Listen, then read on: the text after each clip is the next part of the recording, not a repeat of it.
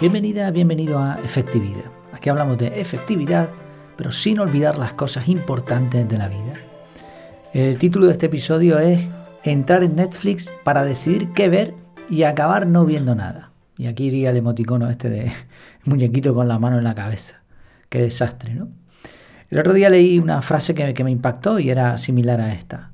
Entrar en Netflix y decidir qué vas a ver se ha convertido en una actividad en sí misma. Y a todos nos ha pasado, ¿no? Entramos en el catálogo eh, de Netflix o la plataforma de, de streaming que sea, nos pegamos ahí un montón de tiempo intentando decidir, hasta una hora incluso, y al final terminamos desesperados y decidiendo no ver nada. Bueno, pues resulta que la ciencia tiene explicación para esto. Vamos a verla hoy y también, por supuesto, buscaremos soluciones a este problemilla. Antes de nada, algunas novedades eh, decirte que ya está publicado, eh, publicada la reseña del libro El almanaque de Naval Ravikant. Un libro muy interesante que me gustó bastante. No es solo una reseña lo que estoy haciendo, lo que estoy haciendo es una especie de resumen con opiniones. Es, diríamos los extractos, bueno, el libro ya son los extractos de lo mejor de Naval, así que la reseña es lo mejor de lo mejor de este autor. Me gusta mucho este formato, yo escucho otras reseñas y resúmenes y por eso pienso que este es un contenido de, muy alto valor que por supuesto he dejado solo para los miembros de la academia. Ahora mismo hay 15 libros reseñados tanto en audio como en texto, pero añadiré más en las próximas semanas porque tengo algunos audios huérfanos sin, sin artículos. Y sobre todo, bueno, puedes encontrar reseñas por ahí gratuitas, pero estas reseñas están basadas también en mi experiencia leyendo y en un punto de vista diferente al de la mayoría de los, de los que hacen reseñas que simplemente pues, pues te cuentan ahí eh, el resumen y no dan opinión. ¿no? En este caso yo me mojo un poquito más y te doy opiniones y te explico lo que más me ha gustado y lo que menos también. Son, intento ser bastante honesto aquí con esto. Bueno, pues como siempre, efectividad.es y ahí lo puedes ver todo. Vamos con el tema de hoy, el tema de, Netflix y esa fatiga de decisión. Eh, según un informe de una consultora, un 49% de los usuarios estadounidenses de plataformas audiovisuales sienten frustración ante la enorme oferta audiovisual. Estamos hablando de la mitad. Según otro estudio de, eh, Instituto de Tecnología de California de Estados Unidos que se publicó en Nature, básicamente el ser humano se siente abrumado si es si se le presentan docenas de opciones a elegir. Incluso cuando la persona cree que mientras más opciones tenga a su disposición, mejor. La mente no funciona de esta manera. Evidentemente, una cosa es lo que uno cree que es mejor y otra cosa es lo que realmente le, abruma o le fatiga. Por otro lado, si hay muy pocas opciones, el ser humano se siente estafado, y más cuando estás pagando.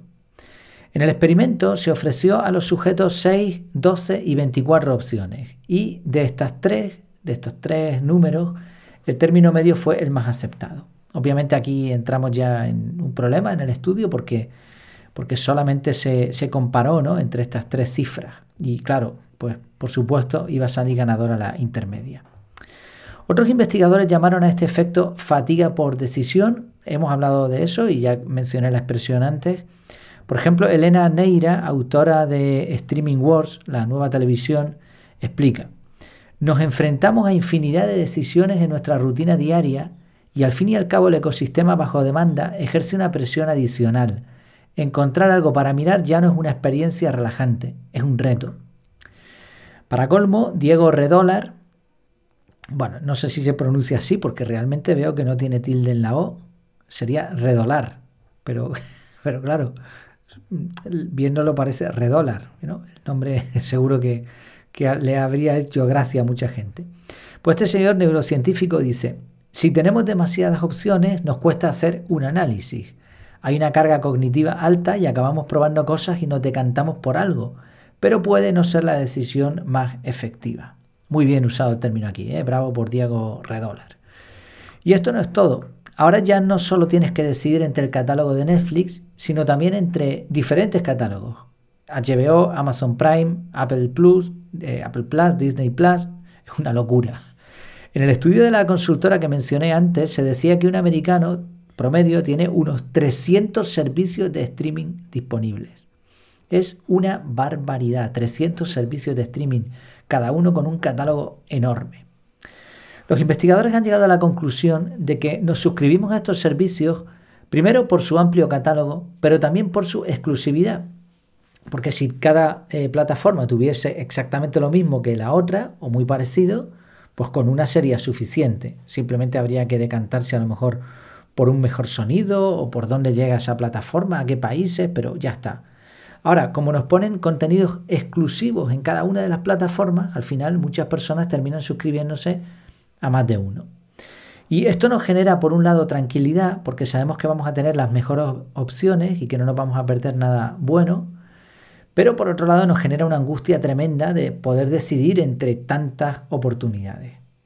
Así que tenemos el miedo a perdernos algo que tira de nosotros hacia en una dirección y por otro lado eh, la, la fatiga por decisión. Si hubiese un solo servicio que te diese solo una serie, por ejemplo, pero que esta serie fuese muy, muy buena, seguramente nos suscribiríamos a eso. Y probablemente sería suficiente obviamente por un precio algo menor comparativamente. Esto sucedió durante un tiempo con HBO aquí en España. Había una serie muy, muy famosa, súper potente y muchísimas personas estaban suscritos a HBO solo por esa serie. Así como ya vemos un poco cómo funciona el, el mecanismo de nuestro cerebro, ¿no? ¿Por qué motivos nos suscribimos y estamos dispuestos a pagar pues, una pasta por estos servicios? Una pasta sobre todo mes a mes, tengamos en cuenta el acumulativo. Estas plataformas, Netflix incluida, saben mucho de todo este tipo de procesos mentales y para reducir la fatiga por decisión te ofrecen diferentes contenidos. O sea, ellos te dicen aproximadamente lo que te gusta.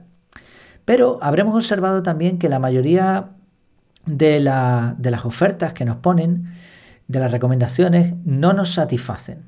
Y esto puede tener sentido porque tampoco aceptaríamos que Netflix nos dijera exactamente lo que nos gusta. Para algunos esto sería una violación de su intimidad. Sería como, oye, ¿por qué tú sabes esto de mí? Porque sabes que me gusta esto.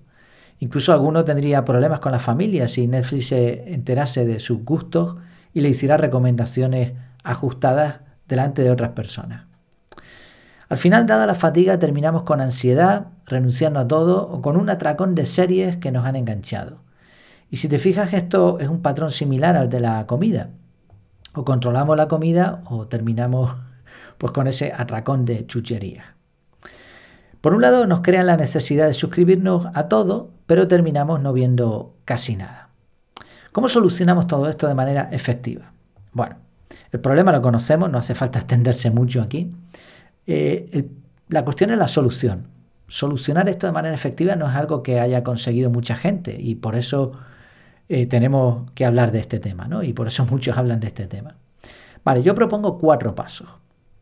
Lo primero, y creo que, que, que la ilustración aquí es bastante potente. Yo escuché esta ilustración para otra cosa muy distinta, para un tema de gestión de tareas, pero me parece que aquí encaja perfectamente.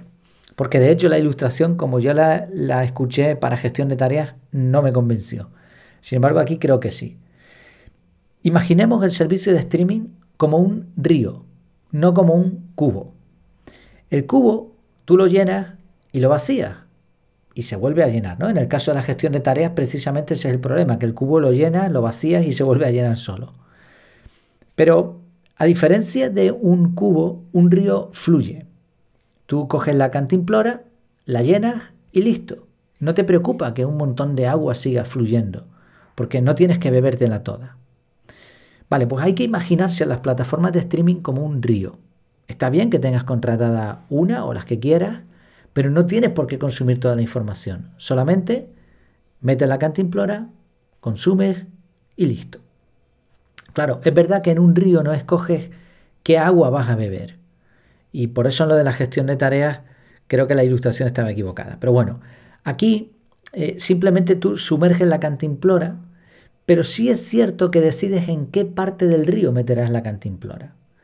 Y esto es algo que yo llamé en su momento predecisión, predecidir, tomar decisiones de antemano.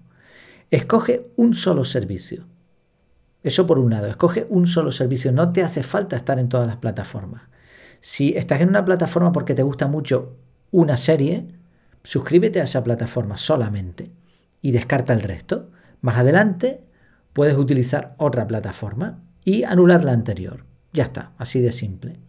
Si en tu familia hay diferentes gustos, quizás necesites eh, dos plataformas, pero no, realmente si lo piensas, no tiene sentido tener todavía más plataformas.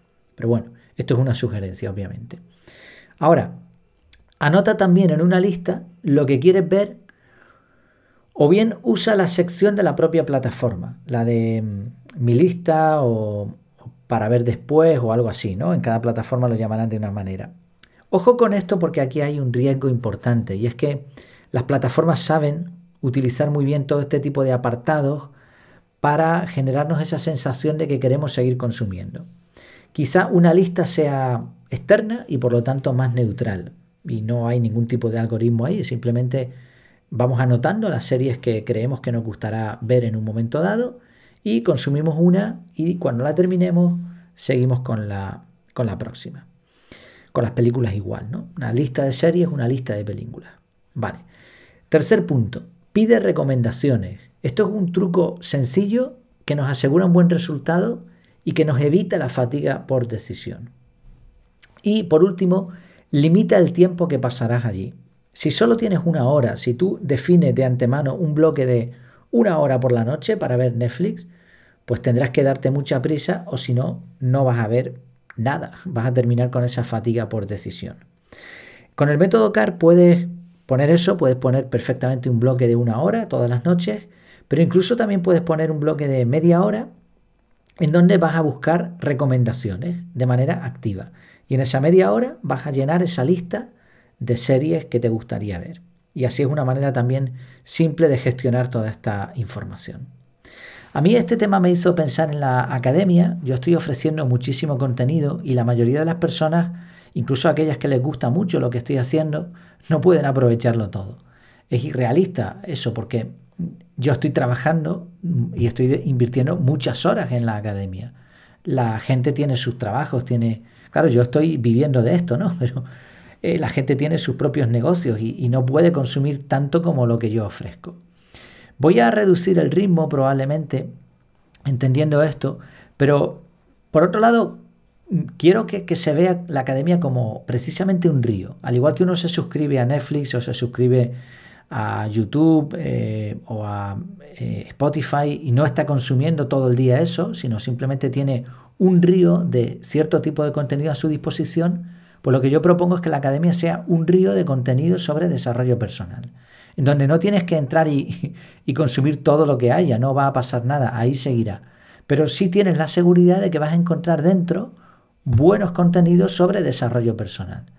Eso va a estar a tu entera disposición. Mm, claro, si lo ves como una pérdida, como me han comentado algunas personas, quizá pienses, bueno, pues me refiero, si, si, crees que no vas a aprovechar todo el contenido y que vas a perder gran parte, pues algunos dicen, pues mejor no estar ahí. No estar ahí.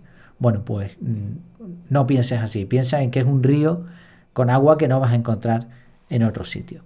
Y además mucho, mucho más valioso que lo que vamos a ver en Netflix, ¿no? En resumen, estamos en una época de la historia donde la cantidad de contenido es alarmante. Es importantísimo decidir qué vamos a consumir y perder el miedo a lo que vamos a no consumir. Eso o nos volvemos tarumba. Pues espero que te haya sido útil estos pasos a seguir, esta reflexión, que te haya gustado y que, y que bueno, y que te sirva. Cualquier cosa que te haya llamado la atención, ideas que se te hayan ocurrido, sugerencias, quejas, propuestas, lo que sea, coméntalo por el grupo privado de la academia o bien escríbeme por el formulario de contacto y ahí estamos para lo que haga falta. Que te vaya muy bien y que tengas una vida súper efectiva.